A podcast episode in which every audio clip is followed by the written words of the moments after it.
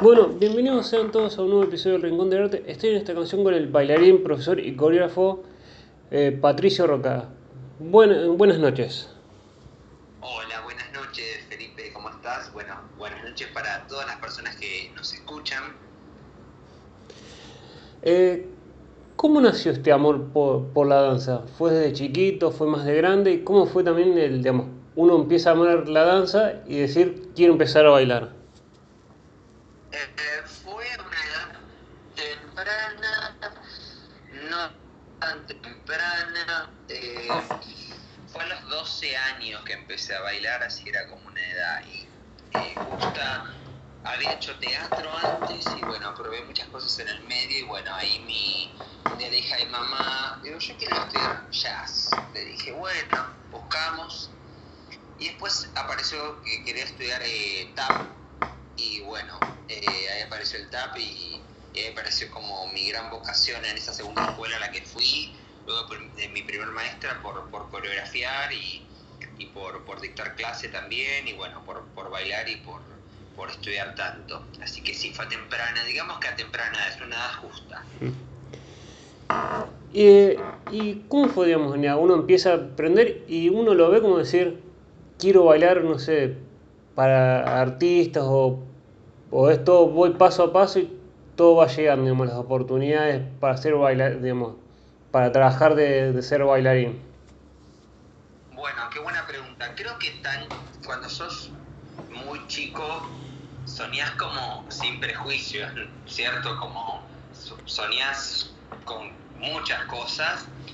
Después cuando termina el colegio, bueno, uno empieza con los castings o a medida, ahora no hay tanto casting abierto como cuando yo terminé el colegio. Pero sí, es como que se va dando, a veces se va dando y hay que remarla como, como todo el mundo, nadie está exento, excepto que seas hijo de, que muchas veces ayuda, en otros no tanto. eh, hay, que, hay que ir buscando la oportunidad y creo que la oportunidad eh, no te espera, la buscas, sin dudas. ¿Y cómo te llegó la propuesta y cómo fue trabajar en, en Violeta? Bueno, ese fue mi primer trabajo profesional. Yo tenía 19 años, quizá. 19 años, sí, creo que tenía 19 años. Eh, había sido un año después de que había terminado el colegio. Esto fue así, yo cuando estaba terminando el colegio había audicionado para la segunda temporada, no quedé. Y después un casting abierto, había cambiado de coreógrafo la tira. El coreógrafo hizo un casting abierto muy grande de alrededor de 700 bailarines. Y bueno, pasé todas las etapas, bailamos un primer día como 8 horas y un segundo día como 6 horas. Y pasé todas las etapas y bueno, luego me llamaron para empezar a grabar, así que feliz. Eso fue un gran desafío y fue una audición muy larga y muy desafiante. ¿Y cómo es entrar, digamos, ya en un proyecto que viene de, de años, como digamos es Violeta, que tiene un éxito? ¿Da miedo decir, me sumo un éxito y que pase algo o es como... Eh. Relevante porque como el, o sea, el coreógrafo había cambiado en cada, en cada temporada, fue alguien diferente, eh, era como nuevo para todos, en, en este caso tanto para el coreógrafo, que era un coreógrafo norteamericano, eh, que venía a trabajar solo por esa temporada, para mí que era un primer gran proyecto con Disney, que para mí fue una gran experiencia donde aprendí muchísimo, aprendí muchísimo, aprendí a trabajar con la cámara porque había hecho cosas muy chiquititas antes de eso, porque nada, era la edad donde recién podía empezar a audicionar, eh, hacía eventos, había trabajado con Peter McFarlane antes que manejaba lo que es Disney Argentina, pero era como mi primer gran trabajo y en tele, y bueno, creo que era nuevo para todos, entonces creo que no era subirse algo que ya estaban dando, quizás eso lo sentían más los actores, pero bueno, en mi caso fue diferente, era como nuevo para tanto para el equipo creativo del área donde yo trabajaba como para mí, así que estaba buenísimo. ¿Y cómo fue, digamos, trabajar con, con Tini? Ahora es conocida Tini, ahora antes eras Violeta. Uno se sorprende de decir, yo trabajé con, con alguien que la está rompiendo ahora, digamos, o la trascendencia que tiene alguien en donde yo trabajé. Es- eso es bastante particular, porque éramos 40 bailarines y a, no a todos nos tocaba siempre lo mismo. A mí particularmente, sorpresivamente me tocó solamente el final de la, de la tira con Tini, o sea que yo a Tini la crucé una sola vez. A mí me tocaban escenas bailadas con los coprotagonistas, eh, con Facu, con Samuca, con a veces, bueno, eh, Rodri Pedreira, bueno, que, están otras tiras de polka ahora. O sea, estamos como muy seccionados, digamos, cada uno iba como con determinado target. Entonces me tocaba con otros actores, pero bueno, la única vez que, que me tocó con Tini, la verdad que muy lo más, ella está en la suya, pero muy lo más, muy amable, saluda a todo el mundo, así que eh, hermoso, hermoso compartir, compartir, el hecho de compartir, bueno, con grandes, eh, en ese momento Diego Ramos, Mirta Wons, eh, Pablo Sultani, que ahora se me viene en la cabeza, genios, genios, genios, genios. ¿Y todos eran terrenales o es como uno lo ve como cholo decir, digamos, son grandes, pero digamos, da miedo o los trata uno con respeto? Eh, yo la verdad trato con respeto a todo el mundo porque para mí todos somos iguales. Así que indiferentemente de que sea famoso o no famoso, productor, actor, creo que todos merecemos el mismo respeto, tanto quien trabaja delante como detrás de cámara, porque somos todos iguales. Eh, no, la verdad es que siempre siento que es toda gente terrenal. Siempre las veces que trabajé con personas que son más conocidas o, figuras, me ha pasado de tener la oportunidad de siempre trabajar en paz. Eh, o sea, que estoy lejos de los mitos. así que eh, siempre me ha tocado trabajar con gente muy buena onda, por suerte. Así que sí, sí, de hecho, hay gente que es así, o sea, Mirta Wons te me das de la risa, es así como la ves. Mm. sí, sí, la verdad que muy divertida. Gente, gente a tierra, gente a tierra. Y, digamos, ¿cuándo fue el paso de decir, digamos, soy bailarín, pero también quiero dar clase? ¿O fue fue algo se fue dando otro día? Uy,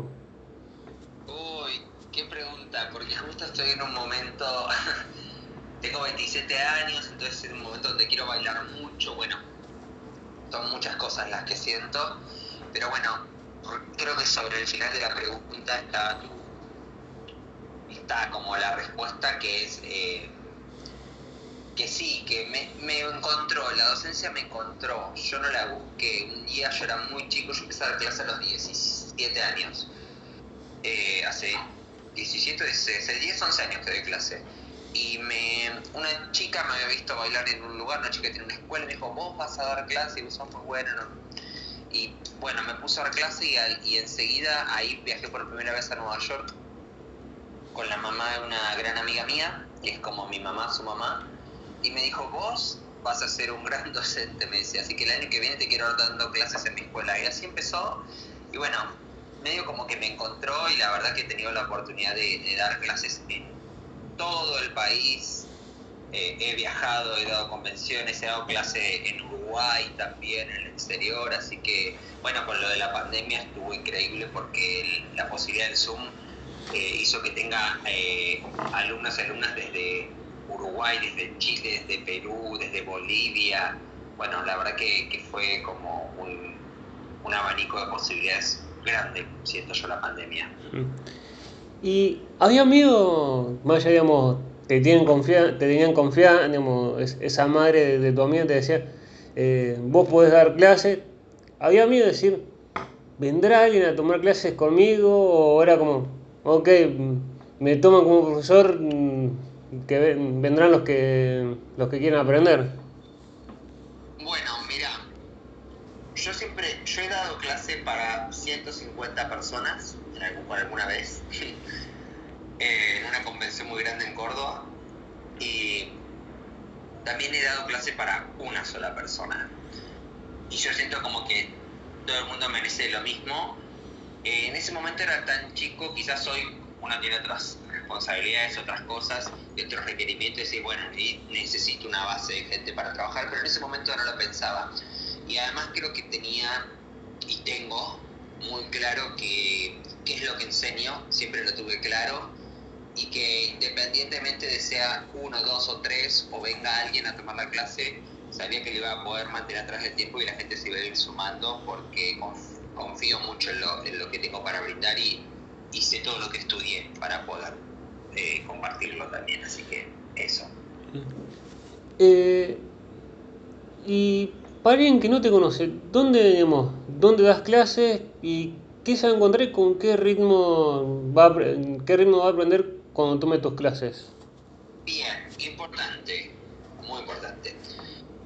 Eh, yo le estilos porque las danzas tienen estilos, no ritmos. Siempre nosotros decimos que eh, los ritmos lo tienen las músicas, pero bueno, yo doy clases de estilo de jazz, técnica de jazz, eh, obviamente que está amalgamado con lo que es la técnica del ballet dentro de la rama del jazz, doy clases de los tres tipos de, de danza jazz más típicos que hay en el mundo, que son eh, theater jazz, que aplica más hacia el teatro musical, el lyrical jazz, donde usamos, que se trabaja con los lyrics, con las letras, usamos elementos de contemporáneo también, y lo que es el jazz funk, o lo que se llama ahora eh, commercial jazz, que tiene que ver más con el foundation de lo que es el hip hop. Yo doy clases lunes, miércoles y viernes en Pisa Lo Propio, que es un estudio hermoso en Palermo, eh, muy, muy, muy hermoso, así que estoy muy feliz de poder estar en esa casa que me recibe y nos recibe a todos de una manera tan especial.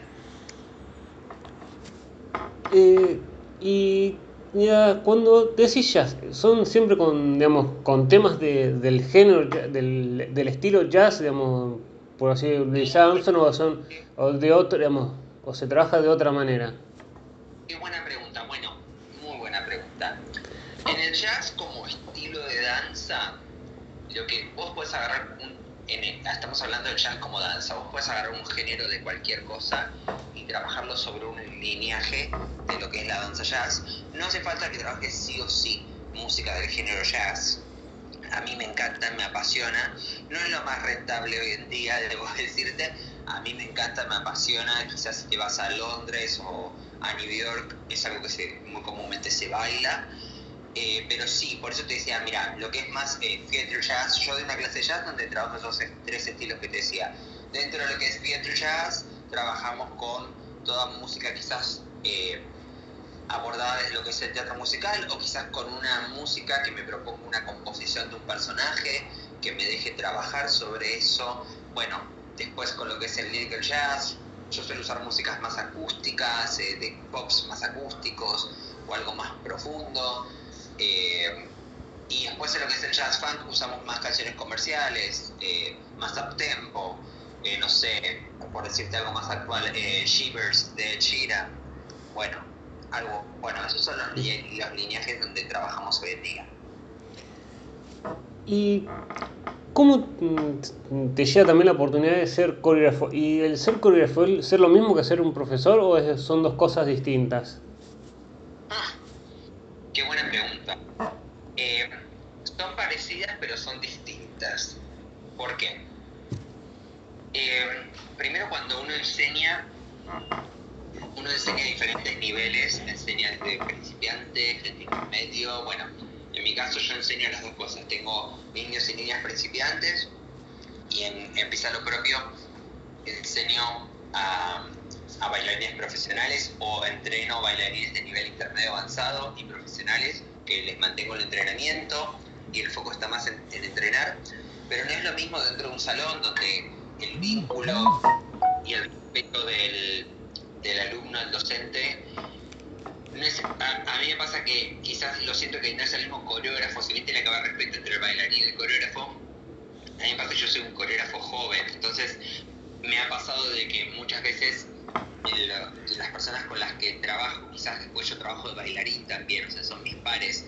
Entonces, el trato es otro, pero también enseñar las cosas es diferente. Uno cuando arma una coreografía, o al menos yo cuando armo una coreografía, yo llevo todos mis planos de coreografía, cada una persona tiene un lugar asignado, suelo trabajar con un asistente que a veces está dentro de la coreografía, eh, lo monto, los procesos creativos suelen ser más rápidos porque estás trabajando con gente profesional, es decir, que es gente que asimila mucho más rápido la información que quizás en una clase donde sí tenemos más margen de error, porque en la clase es el lugar para eh, caerse, levantarse, sacudirse el polvo, equivocarse y continuar para que después en, en, el ámbito profesional no suceda eso. Así que por esas cosas yo siento que son parecidas, pero no son iguales. Mm.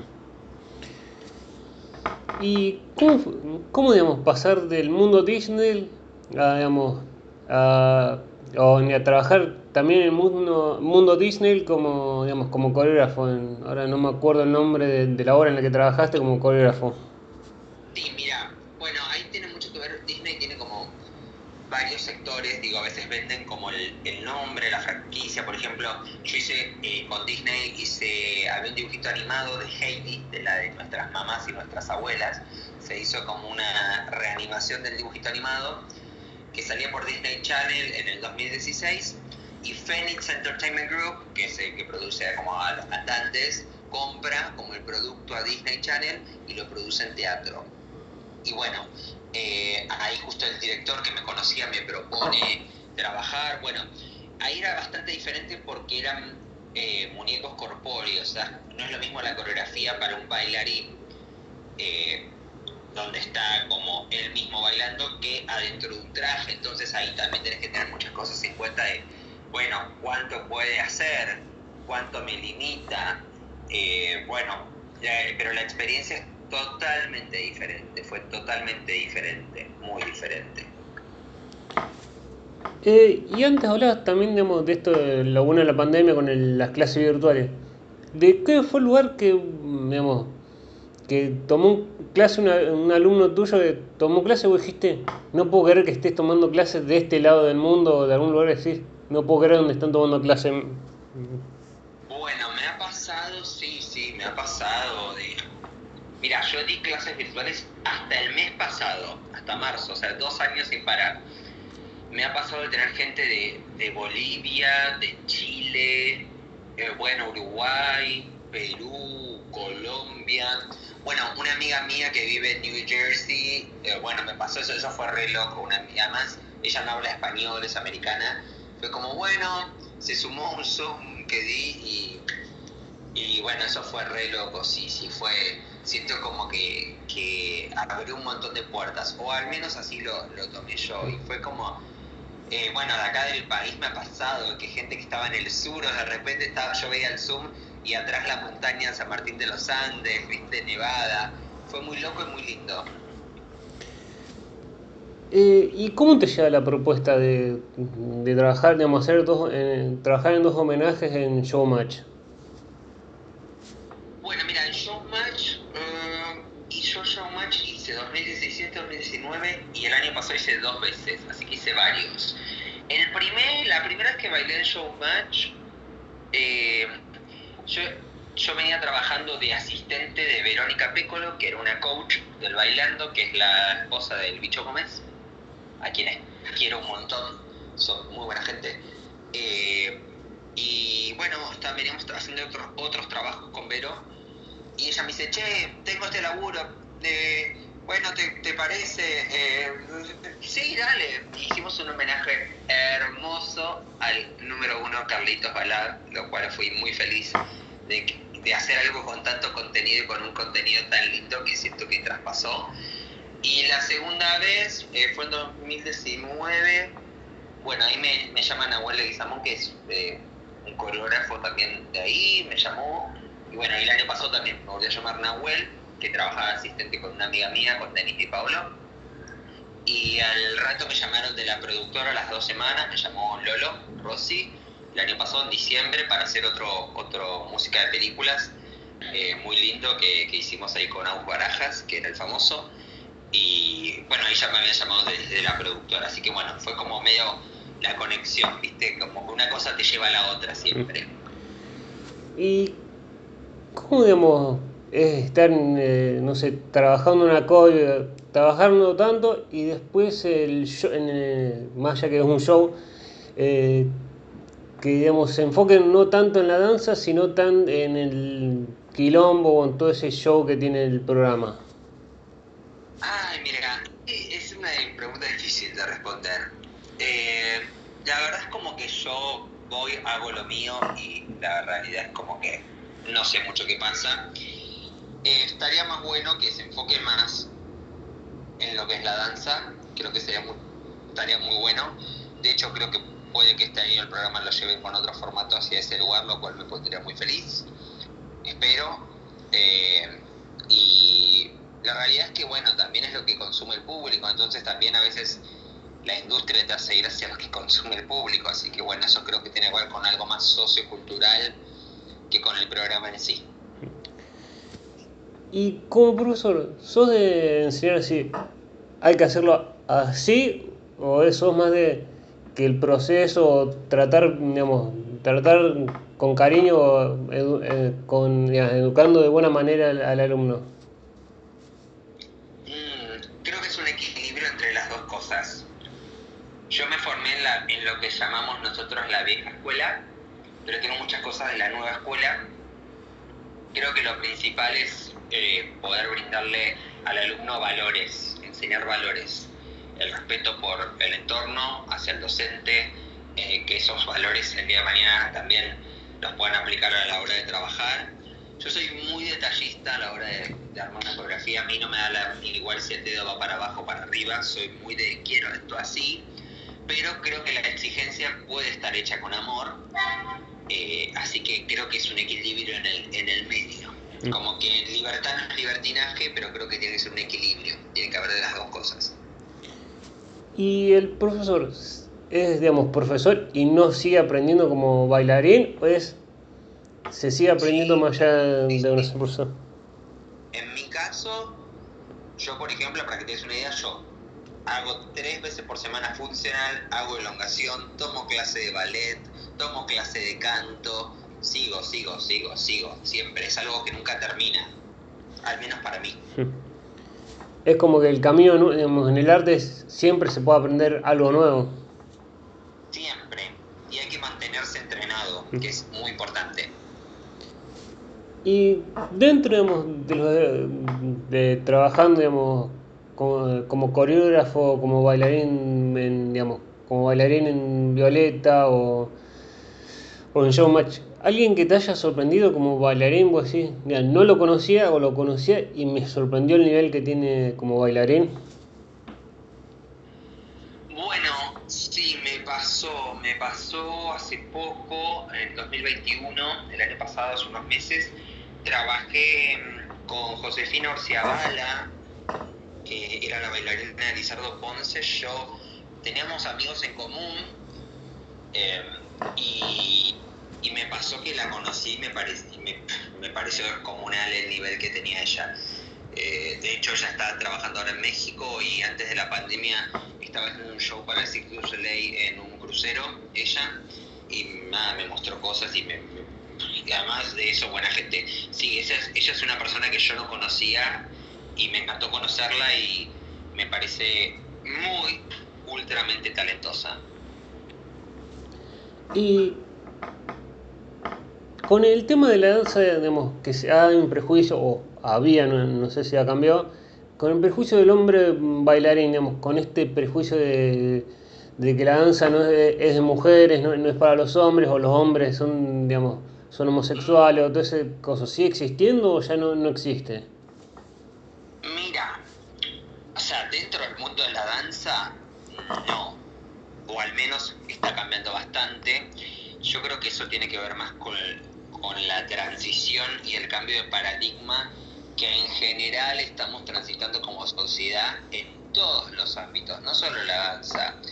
O sea, esto de que, por ejemplo, ahora está la ley del cupo laboral trans, lo cual es muy importante, porque le da lugar a, las personas trans que antes no, no, las tomaban simplemente por discriminación, a tener un lugar como cualquier persona cisgénero eh, en cualquier trabajo. Eh, pero sí, sí, yo creo que eso depende mucho de lo que suceda en cada casa. Eh, a mí hubo una etapa de mi vida donde en, casa costaba, eh, pero bueno, después por suerte se pudo, se, alineó todo. Pero sí, eso depende mucho de cada casa y del apoyo que le brinda la familia y de lo abierta o cerrada que esté la mente en cada casa. Creo que eso viene más con, con cada bailarín, desde cómo se trabaja en su casa que dentro de la danza en sí y de lo cómo sucede como sociedad, porque es como algo más social eso de que el bailarín hombre es eh, gay porque baila. No, yo qué sé, ahora hay de todo, hay bailarines heterosexuales, hay bailarines, digamos al nombre, ¿no? Homosexuales, hay, hay hombres eh, transgénero que bailan también, entonces como que creo que la transición tan buena que, por, o de acá 10 años para atrás, todo ha cambiado un montón, enhorabuena. Así que sí, creo que está mejor, faltan ajustar algunas clavijas todavía. Eh, ¿Y cómo es ser asistente, digamos, de coreógrafo? ¿Es como decir, trabajo con él, digamos, soy el asistente de tal o, o cómo es el trabajar siendo asistente? Mira, yo he trabajado de asistente, yo, yo he trabajado de bailarín, de asistente y de coreógrafo. El rol más difícil de los tres es ser asistente. Eh, porque en un punto sos como el que media entre los bailarines y el coreógrafo. Eh, tenés que buscar el momento justo de cuándo vas a decir las cosas, de cuándo vas a hablar, para no pasar por encima del coreógrafo, para estar, porque tus bailarines, los bailarines son tus pares en cierto punto.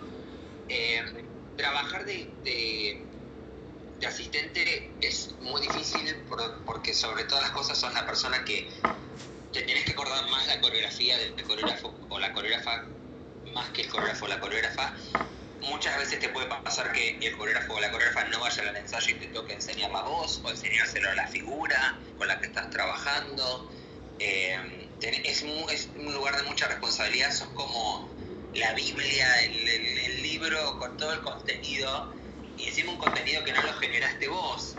Eh, a veces ser asistente quiere decir también poner el cuerpo eh, o sea, interpretar lo que el coreógrafo o la coreógrafa te está pidiendo.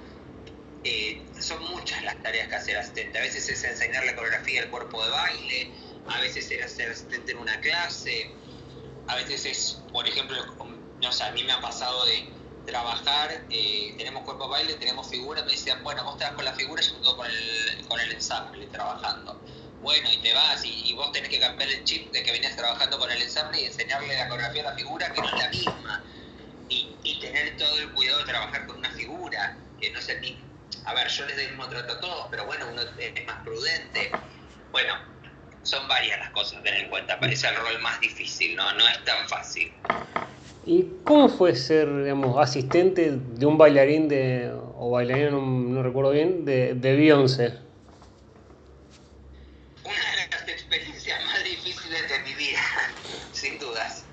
Mira, esto fue en el marco de una convención que se hacía por todo Estados Unidos, que había venido a Argentina, que era Road to Be the Beast. La trajo Laura Braga a la Argentina, que se había asociado junto con los americanos.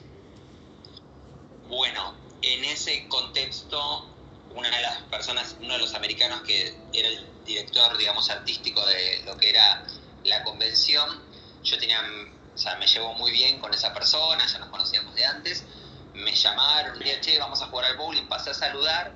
Yo venía de una lesión y en el medio de eso que yo estoy ahí sin ropa, me dicen, bueno, mira, Jalen, que era este chico al que yo asistí, me dice, necesita alguien que lo traduzca y que lo asista, pero es alguien que necesita alguien que baile jazz, que tenga técnica y que tenga onda y sepa también algo de hip hop. Y Digo, mirá, tuve una lesión. Me dice, no, no, no, tenés que ser vos, pues no tenemos otra persona. Bueno, me dieron una remera, tenía de pedo un jogging en el auto y, me cambié y salí a la cancha. Y bueno, él venía justo el fin de semana anterior al que yo lo asistí, él venía de, hacer eh, Coachella con Beyoncé, el famoso documental de Netflix que todos vimos. Eh, y bueno, fue difícil porque además no teníamos espejo la clase, en la clase había 100 personas, yo bailaba con los seis grupos, o sea, el cuerpo venía desentrenado porque venía de, parar con una lesión. Y nada, fue algo eh, muy bueno porque además también él montó una pieza coreográfica para el final de, la convención donde todo el mundo mostraba un trabajo coreográfico, lo asistí, eh, lo ayudé a poner las posiciones, bueno, aprendí mucho de, los cambios sobre la hora y me ayudó mucho a tener experiencia de asistente, previa. O sea, yo antes había sido asistente de, dos coreógrafas importantes acá en Argentina. Una es Elizabeth de Rouge y la otra Verónica Capécolo. Entonces, bueno, siento como que todo ese training que yo ya había tenido me ayudó a, a poder llevarlo mejor a eso. Pero fue una, algo muy desafiante, porque además, a diferencia, o sea, todo el mundo pensó que yo sabía la coreografía, pero la aprendí en el momento con todo el mundo y la tenía que mostrar con él. Era, fue algo muy desafiante, nunca lo, lo voy a olvidar, creo. Fue una experiencia impactante. ¿Y cómo fue bailar ahora también en, creo que en varios desfiles de Navidad del, ¿qué fue? El gobierno de la ciudad de Buenos Aires. Sí, bueno, qué buena pregunta.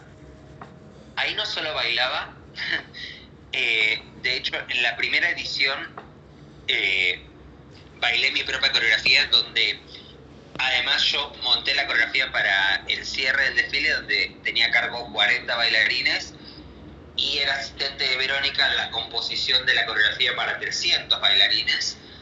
Eh, fue desafiante, en la segunda edición solo coreografía porque me volví un poco loco haciendo las dos cosas a la vez. En la primera fue bastante difícil, en la segunda eh, eh, coreografié solamente, pero bueno, sí, sí, fue un desafío porque eso emula un poco lo que es el Thanksgiving del Macy Parade en New York. bueno, muchas de esas cosas que, que se hacen en Estados Unidos, y bueno, era la primera vez que se hacía en Argentina. bueno, fue algo bastante complejo de hacer, pero lo llevamos adelante muy, pero muy bien, por suerte. Eh, y como profesor, ¿te ha pasado decir, me, digamos, me encanta un tema y trabajarlo muchas veces o armar coreografías en varias partes de ese tema, ya sea digamos, de theater jazz o de, o de los o de otros estilos de jazz? Sí, a mí me pasa que estoy a veces dos, dos semanas componiendo, eh, porque hago prueba-error, la prueba del error es clave a la, a la hora del proceso creativo. Son dos cosas claves, la prueba y el error. No pueden, no pueden estar afuera, porque, bueno, y después uno también, no sé, a mí me pasa que a veces veo, lo veo en otro cuerpo y digo, ah, mejor si vamos por acá, porque si vamos por acá creo que se puede lucir mejor esto, o esto tiene que ver más con la búsqueda de lo que yo quiero contar, de lo que yo quiero expresar. Así que sí, sí, me, ha pasado, me ha pasado de estar mil horas. Y cuando armas coreografía, ¿es primero armo los pasos y después le pongo la música o es, o es indistinto, digamos, o es al revés? Es una cosa que sea mejor que la otra. A mí me pasa que yo necesito escuchar mucho la música y después de escuchar la música ver lo que la música me está pidiendo, lo que el cantante me está pidiendo. Eh, yo soy de escuchar la música y luego componer encima. Eh, o sea, escucho, freno, trato de ir porque busco mucho la musicalidad y a través de eso la precisión. Y, y yo soy de ese de, ese panorama, de eso. Pero a veces cuando uno trabaja sobre un instrumental, quizás le sirve más eh, buscar alguna, si estás trabajando en buscar una forma eh, o, alguna imagen en particular, quizás querés desarrollar la imagen que ya tenés sobre la música que elegiste. Yo soy más de buscar la musicalidad, me gusta trabajar la precisión, así que suelo escuchar la música muchas horas, mucho tiempo, y sobre eso armo. ¿Y tenías algún bailarín, digamos, de, que te sorprendamos, que admirás, que decís, me gustaría bailar como él o tomar clases con él, con él o con ella, digamos, decir, quiero, me gustaría trabajar como tal? Uf, tengo un listado, la mayoría son de afuera. Eh, sí, sí, sí, claro, claro que sí. Tengo, tengo, algunos tuve el, cumplí cumplí mi sueño de conocerlos, de tomar sus clases, por suerte. Sí, sí, hay gente que me encanta. Eh, Billy Bell fue uno con los que tomé clases y, y, en mi adolescencia lo amaba viéndolo bailar. Bueno, Brian Friedman, que es el coreógrafo de Britney, eh, durante, fue quien, uno de los que llevó a Britney a la fama, cual le pude tomar clases y me parece increíble lo que hace. Bueno, después bailarín, estoy hablando, algunos son bailarines, otros son más coreógrafos. Bueno, Rudy Abreu me encanta como bailarín y como coreógrafo y como profesor y también pude tomar sus clases en Los Ángeles. Sí, ahí, bueno, la lista para mí es eterna, hay un montón de bailarines que yo digo, wow. bueno, Robert Roldan, no lo conozco, que me encanta, siempre me encantó, es un bailarín que me encanta. Eh, Lauren Frodeman, hay un montón de bailarines que dicen, wow, sí, ojalá me alcanzara la vida para bailar como ustedes, pero bueno, nada, también hay que estar feliz con lo que uno tiene, pero nada, esa gente me parece como de, de otro nivel, de otra cabeza y, y, de un regalo del universo hermoso que la vida les dio para, o sea, están regal, tienen como el don, el gran don de bailar, así que es un placer verlos. ¿Y te ha pasado frustrarte de decir, no me sale esto, o sos más de, bueno, no me sale, lo practico, ¿cómo se trabaja la frustración como bailarín? Ah, eh, la frustración es algo con la que siempre vamos a convivir, siento yo, porque uno va a un casting y por ahí no queda y a veces es frustrante. Eh, pero yo creo como que, no sé, si es en una clase y bueno, exponerte hasta que te sale, y bueno, también elegir al maestro o la maestra correcta que te corrige y te diga por dónde ir, eso es muy importante, porque de nada sirve quedarte con la frustración, también es encontrar a la persona indicada que te diga por dónde ir para que eso mejore. Eso es muy importante, siento yo. Eh, ¿Y te ha pasado de algún amigo o familiar que te dice, digamos, una frase que he escuchado mucho, digamos, buscate un laburo común que de la danza no se vive, digamos, no, no se puede vivir, o también otra frase que he escuchado mucho, digamos, uno toma muchas clases y trabaja, pero no, no labura porque, digamos, está todo el día haciendo danza. Em, sí, sí, sí, me ha pasado de muy chico, de hecho mi familia me quisieron hacer estudiar otra cosa y no lo lograron eh, así que sí, sí, fue algo con lo que crecí escuchándolo. Yo creo que uno tiene que estar muy firme en sus convicciones, saber que esto no es fácil, no es fácil bailar. Es, como cuando te, alguien te pregunta, ¿a qué te dedicas? A bailar. Ah, ¿y qué más haces? Si supieran lo que es hacer esto, eh, poner el cuerpo, sangre, sudor y lágrima, eh, sí, sí, pero hay que hacer oídos sordos y seguir y tener claro que no hay que estar cómodo nunca, porque donde uno se pone cómodo no puede avanzar. Y como profesor, ¿sos, como eh, bailarín, ¿sos de tomar clases solo de, theater jazz, de jazz, de jazz lyrical, o sos más de también probar otros, otros estilos de, de baile? Eh, honestamente, yo siempre he probado de todo. Si bien entreno más eso, soy abierto a que sí, he tomado clases de hip hop, de, house, de, otras cosas que todo, todo, todo alimenta. Sobre todo, yo tengo muy claro desde muy chico que también quiero ser coreógrafo. Entonces, como que todo alimenta a la hora de componer, todo te nutre, todo te hace ver la perspectiva del movimiento desde otro lugar. Y creo que es muy importante, cuantas más herramientas hay, más oportunidades hay, más libertad hay. Eh, ¿Y el jazz se baila con zapatos o es más una danza como, no sé, eh, eh, el contemporáneo o otros estilos que se, baila descalzo o es, o es indistinto? Qué buena pregunta. El theater jazz hay que bailarlo con zapatos de carácter. Es decir, hay que tener el zapato correcto para bailar. Ahora, en una, o sea, eso sí, vamos a trabajar algo más de theater jazz, porque vos cuando haces teatro musical trabajas con el, calzado correcto. Una audición de teatro musical es con el calzado correcto. Eh, ahora bien, cuando hago un estándar más de jazz americano, como se trabaja ahora, puede ser descalzo. Si hacemos algo más bien étnico, digamos, étnico me refiero a una danza tribal que tenga que ver con el, con el viaje del jazz, con el comienzo, eh, también se puede trabajar descalzo, eh, pero sí, sí, eso depende mucho de, la rama del jazz que vos tomes. Por eso hago esta aclaración, que, toda esta aclaración que te hice. Eh, y si, digamos, con esto decís, querías, digamos, uno quiere ser coreógrafo, si llegada esa oportunidad te dicen, te llega un contrato, para hacer un bailarín, digamos, mm, eh, bailarín de qué, de qué artista te gustaría ser? Si, digamos, habría uno, eh, te dicen, toma. ¿Qué coreógrafo, digamos? Sí.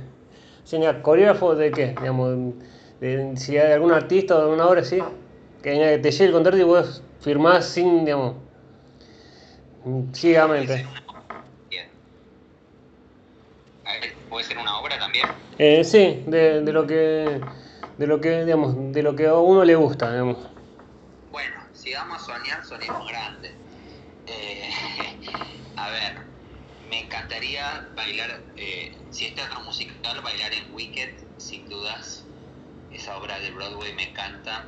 Hamilton sería muy lindo también porque tiene mucho contenido de danza de muchos estilos, eh, lo cual te requiere como versátil al bailarín.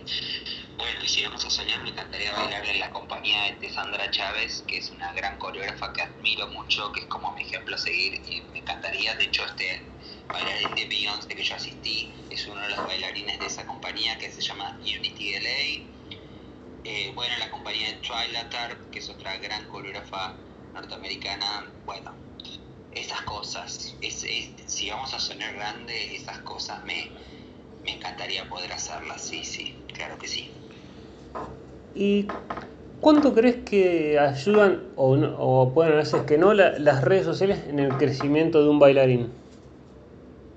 Mmm, qué pregunta. Es un arma de doble filo. Mira, justo escuchaba hoy a una coreógrafa americana que subió un video en Instagram hablando de eso, como, bueno, TikTok está de moda, pero eso no define tu trabajo, decía ella. Eh, es una herramienta que uno puede usar a su favor. Yo siento que no, la gente a veces, o los productores o los coreógrafos te contratan por lo que ven en redes. De hecho, me pasó hace poco que me, me estaban viendo para una obra, no, no puedo decir el nombre, pero me estaban viendo para algo y dijeron que yo daba grande. Y la realidad es que no me habían visto en persona. Y, yo creo que cuando vos o sea, me dijeron, mira, es, sos un bailarín muy increíble, pero, pero nos das grande. Pero la realidad es que me vieron por video. Yo creo que me tenés que ver en persona, sobre todo para definir algo que es del type, ¿no? Pero bueno, a veces siento como que las redes eh, em, nos pueden abrir muchas puertas, conectar muchas cosas y a veces nos limitan y creo que no, no nos deberían definir 100%, sobre todo como artistas. Y ¿Te ha pasado, digamos, o le has dicho a algún alumno, tomar clases de, digamos, de otro, de otro profesor o sos más de, si tomás clases de, jazz o de theater jazz, es conmigo sí, solamente y no, con otro? o también de algún estudio te hayan dicho, esta coreografía la das solo en este estudio, o, o no. No, mira, eso de la coreografía la das solo en este estudio eh, creo que es algo muy viejo y muy antiguo, sobre todo porque la coreografía es un derecho de autor, o sea que la coreografía me pertenece a mí, que soy yo, o sea, el autor intelectual de la coreografía. Eh, yo soy muy a mí me pasa que a veces la gente no, le, no me da mi horario y, yo sé a quién, con quién recomendarla, ¿no? O sea, no, no, no hago que nadie se case conmigo. Eh, y creo que uno tiene que probar distintas cosas. Está muy bueno, yo tengo un grupo de gente fiel, eh, muy fiel.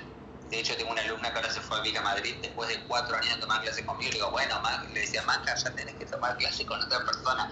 Eh, está bueno, está bueno, porque si no uno se adapta a bailar de una sola manera y eso no está bueno. Está bueno poder eh, ampliar el abanico. ¿Y te ha pasado una vez decir, decir, en algún punto, en alguna edad, voy a tener que dejar de bailar o es como voy a bailar todo lo que pueda? Mira, a ver, uy, qué pregunta. Eh, comercialmente hay una edad límite que todos conocemos, es como el futbolista, pero creo que bailar para uno y bailar uno lo puede hacer toda la vida a tu manera, lo que tu cuerpo permite y no poner un límite. Así que creo que eso es muy importante. pero sí, sí, a veces está el fantasma ese, ¿viste? Como que los bailarines tenemos muchas muertes, siento yo. Eh, ¿Y te pasa, digamos, como bailarín en un momento decir, de tener que dar clase con dolores o decir, tengo que frenar porque y, no querer por alguna molestia o dolores, decir, ¿por qué los dolores? Digamos, o también eso pasa mucho de que el bailarín a veces no puede frenar por los dolores o mm, por lesiones, tiene que seguir bailando igual, porque también esto a veces no paga también como sería un laburo común. Eh, sí, me ha pasado. Creo que eso me ha enseñado mucho a alimentarme mejor, bueno, yo hago funcional para poder prevenir las lesiones, acompañar con un buen entrenamiento, fuera del entrenamiento solo de danza. Eh, bueno, sí, creo que como que a mí particularmente me han enseñado y también hay que saber respetar al cuerpo cuando te dice hasta acá. Así que creo como que hay que tomar todas las visiones, pero sí, a veces show must go on y, y bueno, pero a veces pasa que uno se te duele y entras al escenario y es como algo es inexplicable, ahí no duele cuando salís, mucha suerte, te duele hasta el esófago, pero bueno, pasa, pasa.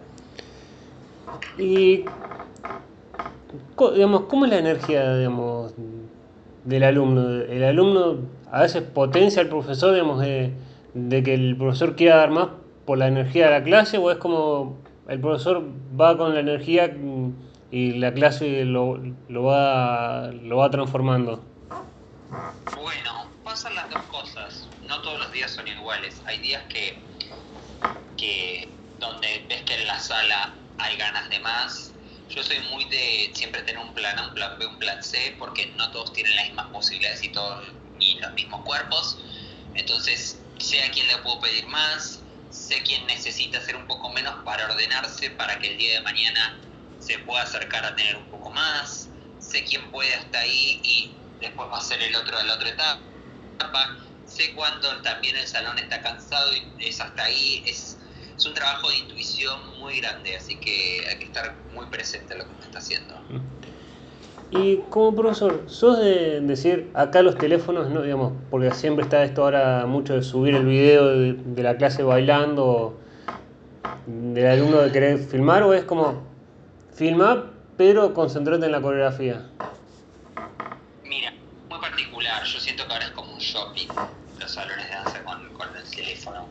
En mi clase particularmente, de hecho, porque a veces pasa que tengo bailarines profesionales, no me gusta que nadie quede expuesto si se está equivocando ni nada. Yo solamente, yo como hago la coreografía con el material mensual, porque entrenamos mucho la resistencia, lo que hago es espero a fin de mes, o sea, mañana, la clase de mañana y la del viernes, por ejemplo, son las últimas del mes, donde pueden eh, filmarse y hago un grupo de gente que no quiera filmarse, porque tiene que estar el deseo del que no quiere y hay que respetarlo y de quien quiere. Particularmente en mi clase no hay teléfonos hasta fin de mes, el teléfono está en la mochila. Hmm. Y de algún, digamos, y es, mira, ¿cuánto ayuda el espejo o cuánto crees que, digamos, ayuda también el espejo con la clase, digamos, para uno trabajar como profesor? Mira, justo hice un ejercicio la semana pasada de una en mi clase y les, di como a todos diferentes frentes, menos el del espejo. Y fue un ejercicio muy bueno porque todos sintieron que pudieron asimilar más la rutina porque no estaban expectantes a seguir a la línea de adelante. Yo a veces siento que el espejo es muy bueno para corregir determinadas cosas, pero para algunas cosas hay que salir del espejo para volver por ahí una coreografía más íntima, para asimilar mejor un ejercicio. Eh, tiene sus pros y sus contras. Tiene sus pros y sus contras. Y también con la música, ¿te ha pasado algún tema de así? no hacerlo porque está de moda o decir, no, no puedo hacer, digamos, más allá de mis alumnos por redes o por donde sea, quieran que haga este tema, no, no me sale armar coreografía con, este, con, con un tema suelo hacer temas que están de moda, no suelo hacer temas que están de moda. Y me pasa a veces también de verla, haber visto un tema que quería hacer en alguien por ahí que, amo, que admiro, hizo una coreografía increíble. Y me quedó la coreografía en la retina y digo, ay, ahora no lo puedo hacer porque no, se me metió eso y, y, trato de no compararme, entonces yo enseguida salgo para que no me salga algo, o sea, elijo otra cosa para no hacer algo parecido. Así que sí, me pasa, me pasa. Eh, ¿Y cuál es, digamos, tu próximo objetivo, digamos, como bailarín? Decís, quiero, no sé, Mm, eh, bailar mejor, hacer mejor este gesto, dar clases en tal lado, digamos, y también dónde te sorprendió de workshops que diste decir, no puedo creer me estén llamando, digamos, ¿cuáles son también los objetivos como bailarín? Bueno, vos me preguntás como bailarín que no es lo mismo que como docente y como coreógrafo, así que vamos a responder como bailarín. Tengo muchas ganas de viajar bailando eh, digamos, viajar cualquier lado, digamos, viajar con la danza. Sí, viajar bailando. Estar trabajando bailando y viajando. ¿Y algún lugar, digamos, como profesor que te hayan llamado para hacer un workshop que dijiste, no puedo creer que me estén llamando o que quieran que yo dé clases ahí? Mm, mira, eh, qué buena pregunta. Quizás no sucedió todavía donde quisiera que sea, eh, pero sí me ha pasado que fui a un congreso, el Congreso de Jazz del centro del país, que yo era muy joven y me llamaron con gente muy grosa y para mí fue un honor que me hayan llamado a, compartir con toda esa gente, así que sí, eso es ese por ahora está como en mi top 1. Así que bueno, esperando la próxima experiencia que, que me haga tener otro top 1. Eh, y te voy a hacer la última, porque siempre eh, todo llega a su fin, como, como, dice la canción de, creo que de Lerner. Eh, te voy a hacer la última, se divide en dos partes. la primera parte y la última, desde que arrancaste ahora con la danza, mirás para atrás y decís, me arrepiento de algo o no, y qué le dirías, y la segunda parte es, ¿qué le dirías a alguien que por un prejuicio o algo no se anima a bailar?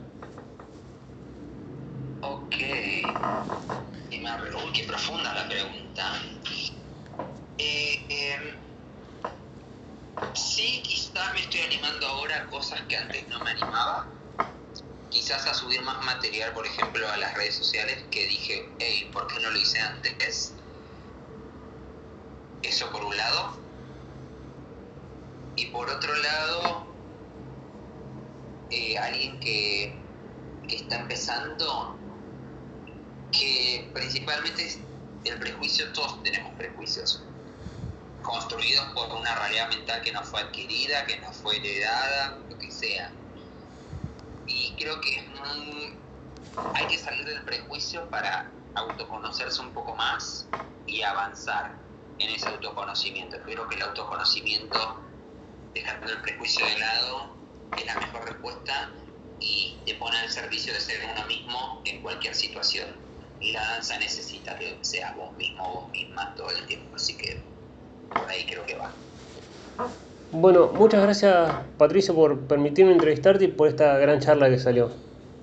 Gracias, gracias, gracias, fue hermoso Felipe, te agradezco un montón y bueno, aquí estaremos esperando ansioso el lanzamiento en el Spotify del podcast, así que gracias.